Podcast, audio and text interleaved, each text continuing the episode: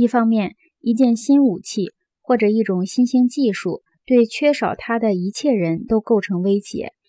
另一方面，人人都掌握了同样的技术辅助手段以后，又开始出现同质化模式和平均主义模式的竞争狂热。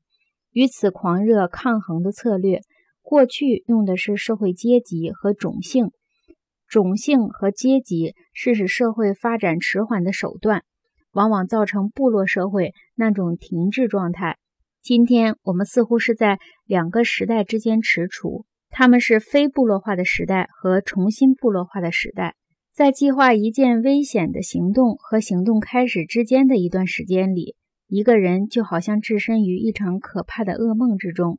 经历种种的幻想。他的身心各部分正在彼此磋商，整个人的身心像一个小小的国家。面临叛变突发的前夕，出自尤利乌斯·凯撒第二幕第一场。如果说机械技术作为人体的延伸，发挥了分割人体和社会的力量，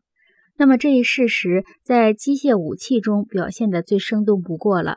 但电力技术使中枢神经系统延伸以后，就连武器都更加生动地说明了这一事实：人类是一个统一的家庭，作为一种武器。信息无所不包的性质本身，每时每日都在提醒我们，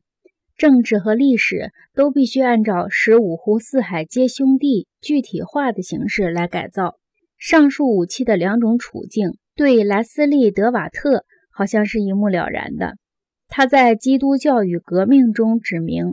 分割性的力量平衡策略已经过时，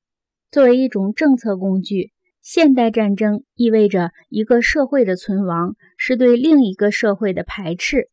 此刻，武器成了一种自我清算的事实。